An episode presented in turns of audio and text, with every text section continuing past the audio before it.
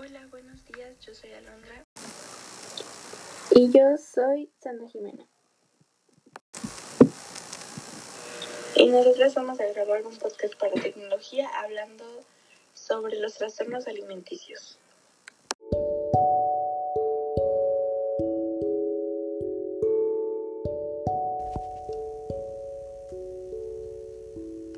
Para comenzar debemos comprender qué son los trastornos alimenticios. Los trastornos alimenticios son enfermedades mentales que afectan la razón de las personas respecto a la forma en la que ven los alimentos y su propio cuerpo. Estos son muy peligrosos para la salud ya que afectan la capacidad del cuerpo para obtener una nutrición adecuada. Es un cambio muy repentino y que se nota fácilmente, ya que es muy drástico, que puede ir desde comer exagerada y innecesariamente hasta comer porciones exageradamente pequeñas o incluso dejar de comer al 100%. Esto siempre buscando tener una figura perfecta, entre comillas, respecto a sus propios criterios, aunque como ya lo dije, afecta su razón y las personas no tienen la capacidad de diferenciar entre la salud y la vanidad.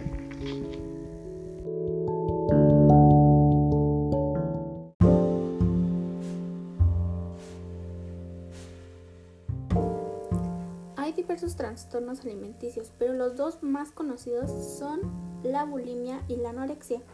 La bulimia, como ya dije, es un trastorno alimenticio que consiste en comer compulsivamente, seguido de sentir culpabilidad y provocarse el vómito. La anorexia también es un trastorno alimenticio, solo que es lo contrario al anterior, ya que en este caso la persona adapta una postura que rechaza por completo cualquier tipo de alimento mientras se someten a fuertes rutinas de ejercicio.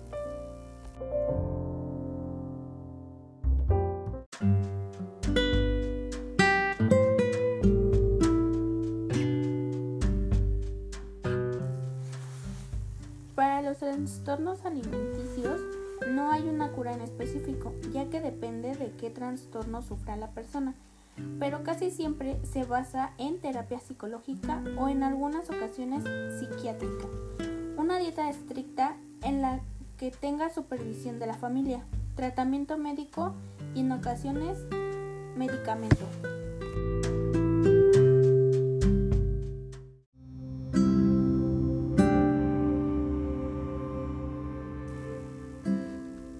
Y con esto damos por finalizado el podcast. Esperamos que les haya servido mucho y les haya sido de interés el tema.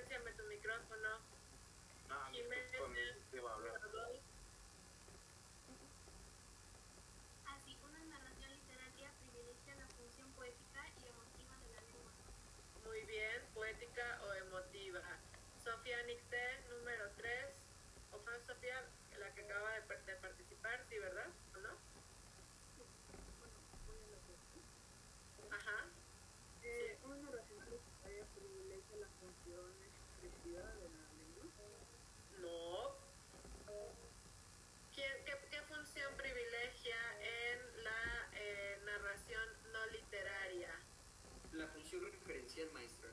La función referencial o informativa. Muy bien.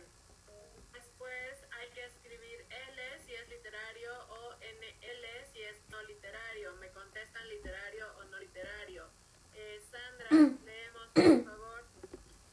El mensaje general busca dar cuenta de objetos, personas, acontecimientos, lugares y épocas pertenecientes a la realidad que, compo- ay, que son comprobables.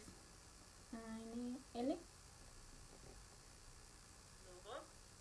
Que son comprobables.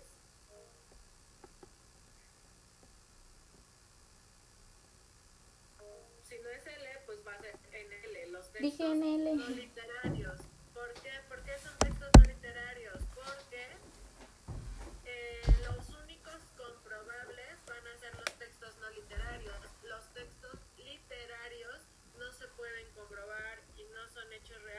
Hechos ficticios.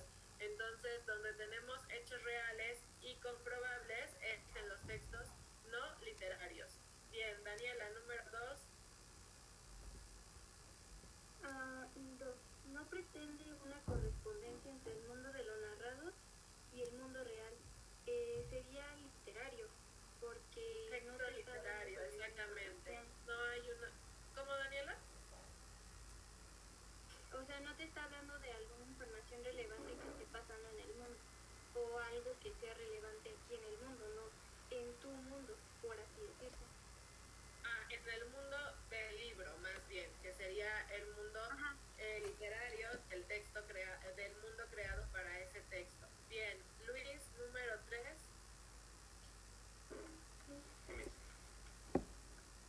El elemento central es la acción conformada por la serie de hechos que se narran en una historia la cual sigue un argumento o intriga. Y sería... Bueno, yo, yo le puse eh, no literario.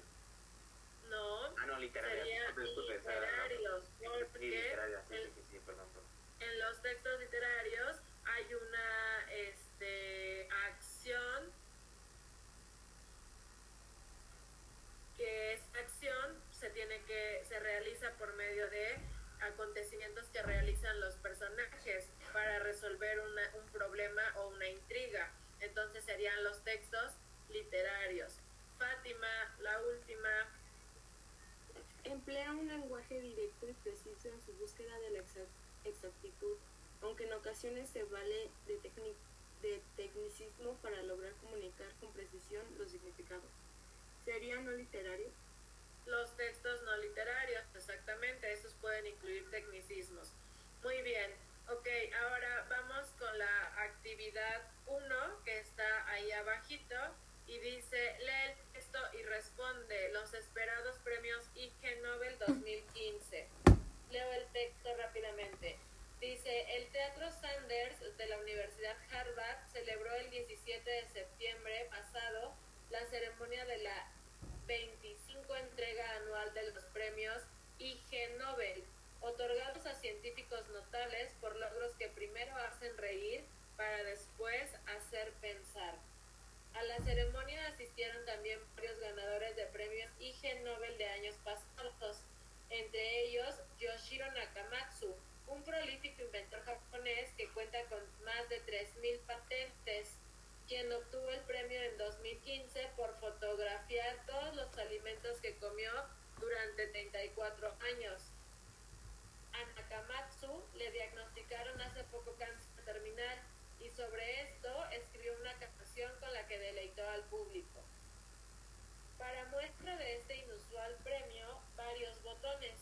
Un equipo ganó un IG Nobel por descubrir que entre más tiempo ha estado echada una vaca, más posible es que se levante. Y una vez que lo ha hecho, no es posible predecir con facilidad en cuánto tiempo volverá a recostarse. Otro científico lo ganó por realizar un estudio que concluye que a la gente que cree que le huelen mal los pies, sí le huelen mal, y a los que creen que no, pues no. Y a un tercero por, su, por una serie de experimentos consistentes en obtener ácaros de las orejas de algunos gatos, insertarlos en las orejas propias, observar cuidadosamente y analizar los resultados. Sobra mencionar que la ceremonia de premiaciones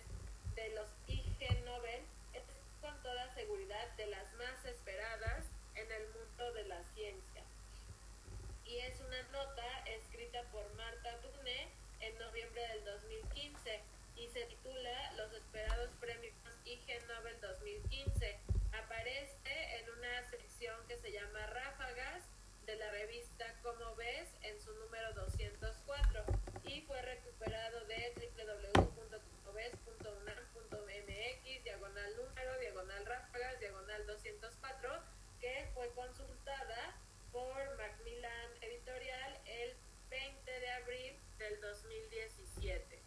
En la otra página tenemos preguntas.